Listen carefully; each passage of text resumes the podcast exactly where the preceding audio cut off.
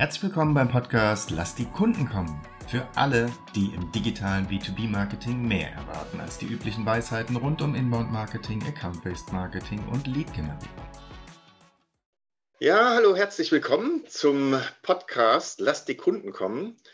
Mein Name ist Marose, Michael Marose, und ich rede wie immer mit Thorsten Herrmann von Chain Relations.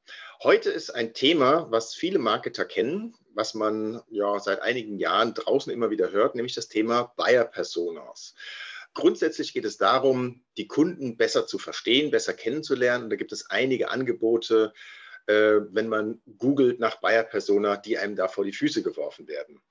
Ich würde gerne mal einen kleinen Überblick haben, was es so gibt draußen und wie da so die allgemeine Erfahrung ist oder unsere Erfahrung damit. Thorsten.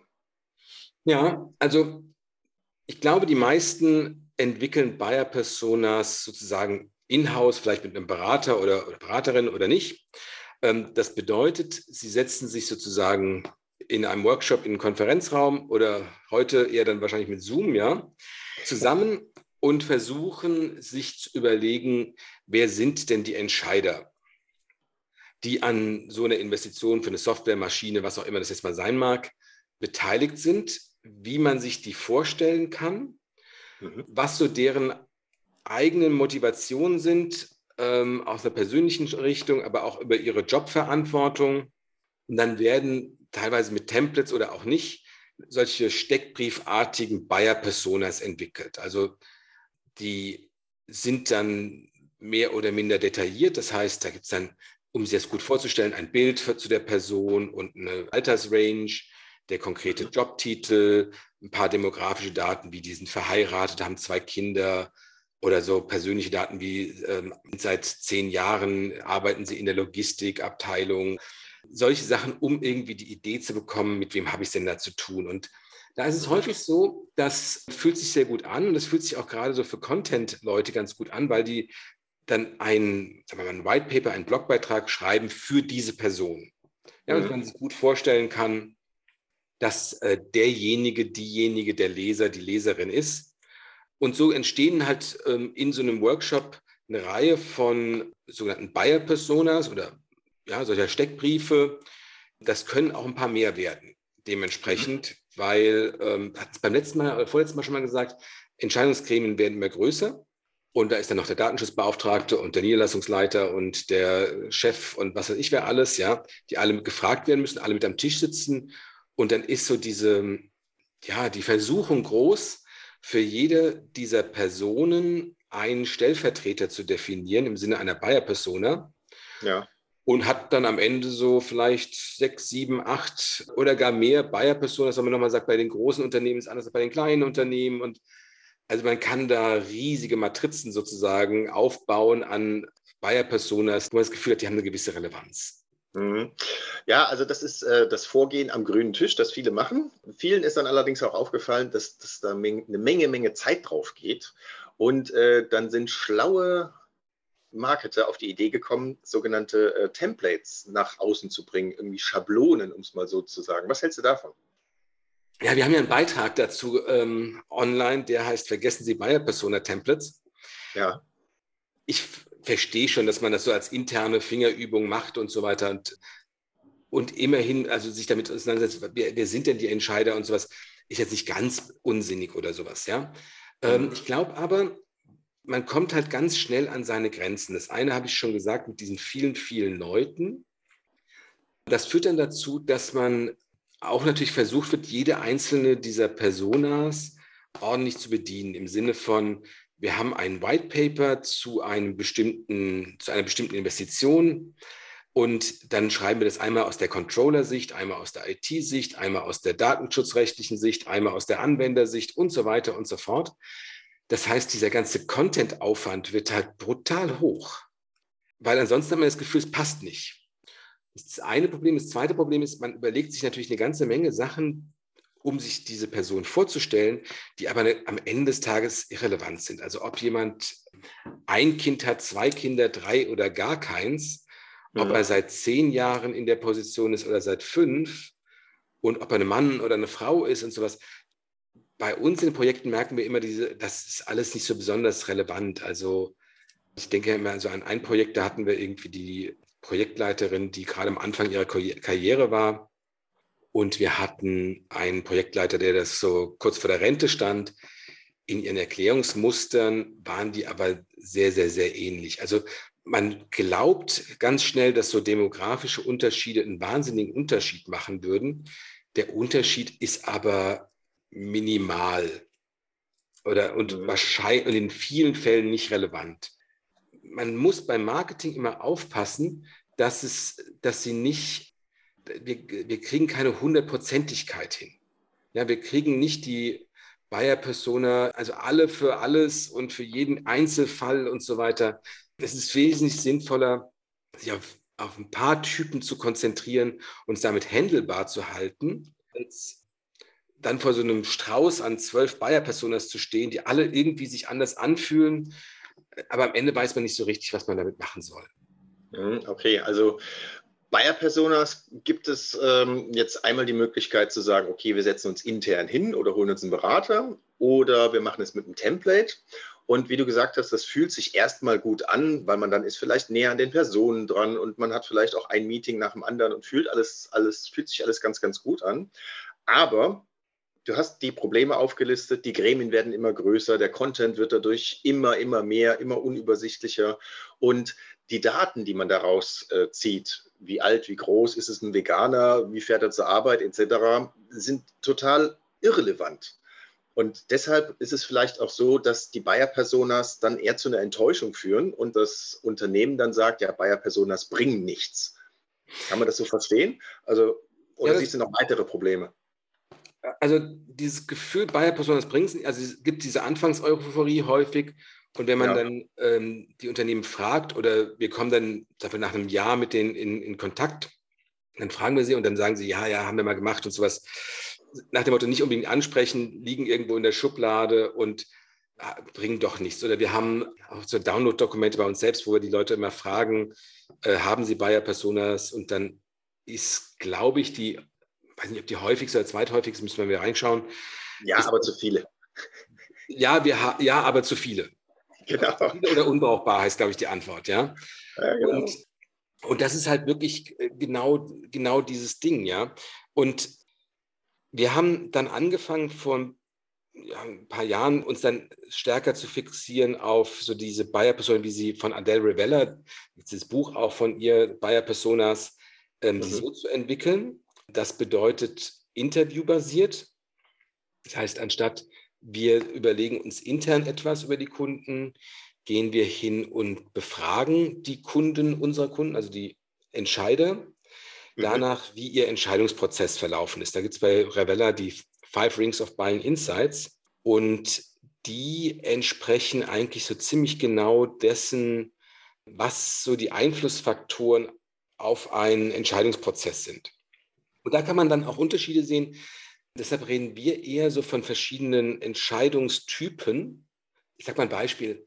Also eine Entscheidung für eine Maschine oder für ein Gerät wird in einem Unternehmen im Allgemeinen anders getroffen als in, einem, in einer Behörde oder einer Universität. Mhm. Das sind also zwei Entscheidungstypen. Innerhalb von Unternehmen ist dann unter, oder Branchen ist dann unter Umständen der, der Unterschied minimal und vernachlässigbar, also auch im Sinne von Effizienz vernachlässigbar. Und also es geht nicht mehr darum, die, die letzten Feinheiten rauszuarbeiten. Damit kommt man nicht zum eigentlichen Ziel, sondern dann wirklich, aber dann basierend auf dem, wie es die Kunden selbst sagen, also wie sie selbst erklären, was für sie wichtig ist, daraus die Erkenntnisse zu ziehen, um zu sagen, okay, wie sieht die Strategie aus und wie sieht unser Content aus, wie sieht Lead Nurturing aus, wo kriegen wir die Leute her, mit welchen Argumenten sprechen wir die an, etc. Das mhm. hat sich für uns als den äh, besseren Weg herausgestellt wir hatten in, in, in, einem unserer letzten Podcasts hatten wir gesagt, mit dem Ohr am Kunden sein, geht das in diese Richtung. Also ich frage den Kunden, das heißt ja schon, ich gehe quasi als Unternehmen auf meine Kunden zu, die mein Produkt, Dienstleistung etc. gekauft haben und frage sie, wie ist deren Entscheidungsprozess gewesen. Und daraus resultiert ja logischerweise, dass die ja demografischen Dinge überhaupt gar keine Rolle spielen, sondern okay, was ist das Problem gewesen? Wie wolltest du es lösen? Was ist dein Weg gewesen? Und der ist im Unternehmen relativ gleich. Und daraus den Content zu machen, da hat man dann den Vorteil, dass es äh, spezifischer ist, oder? Genau, also er ist spezifischer, also er trifft sozusagen diese tägliche Herausforderung des Entscheidens besser. Ja, weil er einem sagt, okay, also eine typische Hürde ist dann zum Beispiel, Controlling macht nicht mit oder äh, Investitionshöhe und bestimmte Erwartungen, bestimmte Entscheidungskriterien. Also man, ja. man kann sozusagen diese Informationen besser zu denen spielen, als so wie die das selbst sehen auch, ja, als immer so mhm. das, was man sich selbst so denkt, weil da ist es häufig so, dass die Informationen doch abweichen. Und vielleicht muss man sich das nochmal klar machen. Also der eine Punkt ist ja, die Daten zu erheben, also mit Leuten zu reden oder es intern zu machen. Mhm. Die zweite Herausforderung ist, aus diesen Daten etwas zu machen, also sie zu strukturieren. Und ähm, da ist es so, dass ein, ein, Vertriebler, der seit zehn Jahren sagen wir mal, seinen Job macht, der hat jedes Argument schon mal gehört. Der kennt jede Situation mit dem Kunden. Der, der kennt ja seine Klientel extrem gut. Ja. Die Herausforderung ist aber, das, was der den ganzen Tag über Jahre in seinem Kopf so reingespeichert hat und je nachdem, wie gut der ist, ja, wie gut er damit umgehen kann, um es in Gesprächen zu nutzen und in E-Mails zu nutzen, sowas. Das ist aber alles das so, das hängt ganz stark davon ab, wie gut ist derjenige oder diejenige. Und da gibt es natürlich solche und so, so und solche, wie es so heißt, ja. Manche ja, ja. brillant und manche können das nicht so gut. Was aber allen allgemein schwerfällt und vor allen Dingen, wenn man dann halt mit sagen wir, fünf Vertrieblern da sitzt, ist das so zu strukturieren, dass das Marketing, was diese Lead-Generierungsaufgabe ja hat, dass die was damit auf, ähm, anfangen können. Also das so ein Beispiel, was wir immer mal bringen. Wir hatten mal so eine Bayer-Persona-Präsentation. Da hat dann der Vertriebschef danach gesagt, alles ganz, alles schön, alles vollständig und so weiter. Aber ich habe jetzt nichts Neues gehört. Ja? Und das Marketing, was ebenfalls am Tisch saß, äh, hat dann gesagt, so ja, ist ja okay, aber warum hast du es uns noch nie so strukturiert erklärt? Und ich glaube, das ist so die Herausforderung. Ja, man, das ist das, was man also als Analyseleistung oder als Strukturierungsleistung sehen muss. Man braucht ein, ein Vorgehen und da ist dieses Vorgehen mit diesen Five Rings of Buying Insights von Revella gut geeignet. Wir haben noch ein anderes, mit dem wir zwischenzeitlich arbeiten. Das ist halt eine Strukturierungsmethode, mit mhm. dem man dieses implizite Wissen, was die ganzen Vertriebler haben, und was irgendwie im Unternehmen rumschwirrt, sozusagen, explizit macht. Ja, also mhm. klar auf den Chart bringt, klar in Dokumente bringt und so weiter, dass, der, dass das Marketing damit auch arbeiten kann. Das ist jetzt nicht nur ein Tool für das Marketing, sondern auch für den Vertrieb, wenn ich das jetzt so richtig verstanden habe. Einerseits äh, aus Unternehmenssicht, Marketing und Vertrieb rücken ein bisschen näher zusammen. Das heißt Marketing und Sales Alignment und ich glaube, das ist ein Part davon aber auch für den Vertriebler, wenn er so eine strukturierte ja, Vorgabe hat von Buyer-Personas und er ist, sage ich mal, nicht unter den Top 10 Vertrieblern, dann hat er die Möglichkeit, auf das Wissen der anderen zugreifen zu können, um sich selbst zu steigern, um den Kunden besser bedienen zu können und letztendlich das Unternehmen größer zu machen. Also es ist überall eine Win-Win-Situation. Das ist fantastisch. Jetzt, ja, du bist, jetzt, du bist Vertriebler, ja. deshalb siehst du das natürlich auch so. Also gerade wenn man als, als Neuer in, in Unternehmen kommt, ja, dann ist natürlich strukturiertes Wissen immer hilfreich, weil ansonsten ja. Kannst du ein bisschen mitlaufen und derjenige erzählt dir so gut, wie er kann und so weiter. Da hilft es auf jeden Fall. Auch für Marketing und Sales Alignment hilft es, weil man so eine gemeinsame Repräsentation hat, für die man arbeitet. Das ist natürlich auch auf jeden Fall, Fall richtig, ja. Jetzt hattest du gerade eben noch mal gesagt, dass wir da noch eine andere Form haben, auf die wir mittlerweile zugreifen. Gibt es da noch eine Verbesserung, die wir mal kurz aufmachen können, wo du mal kurz zwei, drei Sachen zu sagen kannst? Ja, ich schwank da persönlich immer noch, ob ich sagen soll, ist es eine Verbesserung oder eine Alternative. Also wir arbeiten hm. mit Jobs to be done. Das kommt von Clayton Christensen. Wir können mal genauer bei einem anderen Podcast darauf eingehen. Aber die Idee ist letztendlich ein Job, ist also eine Aufgabe, die ich erfüllt sehen will mit einer Investition. Also ich mhm. kaufe etwas, damit dieses Problem beseitigt wird. Mhm. Ja, oder ein positiver Zustand erreicht wird im Sinne von, die, ähm, unsere Fertigung wird schneller oder sowas, ja? Oder ich mache meine Arbeit schneller, ich habe die Daten schneller zusammen oder all das könnten Jobs sein. Das ist in der methodischen, auf der methodischen Ebene so ein paar Unterschiede, die dazu führen, dass es sehr gut anwendbar ist, wenn man eine Reihe von Kunden hat, also eine gewisse Menge an, an Kunden hat und ähm, zwar für ähm, konkrete Produkte in dem Moment, wo es eine gewisse Offenheit gibt, also ein Beratungsunternehmen zum Beispiel, die beraten können in einem bestimmten Feld, wo es also jetzt nicht darum geht, um, um immer gleiche Aufgaben wie bei einem, bei einem Software-Tool. Und in dem Moment, wo ich auch nur, ich sage jetzt mal, zehn Kunden habe und nicht äh, zwei, drei, vierhundert, in den Momenten ist es immer besser, ist es besser, auf diese Buyer-Persona Analysemethode von Revella zu setzen, als auf Jobs to be done. Ja, also bei Jobs to be done brauche ich Leute, die mir, brauche ich viele Leute, die bereit sind, mir Auskunft zu geben. Oder eine Menge, einige mehr auf jeden Fall. Äh, bei, bei Buyer Personas komme ich in diesen Interviews mit so 10 bis 12 im Normalfall hin also das hat alles so gewisse Vor- und Nachteile in gewissen Einsatzfeldern halt, ja. Deshalb ist es immer die Frage, ist es, ein, ist es besser oder ist es eine Alternative? Ich glaube, es ist meistens eher eine Alternative. Mhm. Aber wenn ich mehr Kunden habe, dann ist Jobs wieder eindeutig sehr viel besser. Okay, um das Ganze nochmal ein bisschen zusammenzufassen, Thema Buyer Persona, was wir heute hatten. Es gibt mehrere Möglichkeiten, an eine Buyer Persona heranzukommen. Viele Unternehmen machen das, indem sie sich an einen grünen Tisch setzen sitzen alle zusammen und unterhalten sich, wie sind denn unsere Kunden, was brauchen die als nächstes. Weitere Möglichkeit ist, äh, man nimmt Templates, um dem Ganzen ein bisschen ja, schneller Herr zu werden. Das Problem dabei ist aber, dass es viel Zeit kostet, viel Content daraus entsteht, viele Buyer-Personas ja auf eine gewisse Art und Weise nicht das Erwünschte bringen, weil sie mit demografischen Ergebnissen handeln, die für den Entscheidungsprozess nicht relevant sind.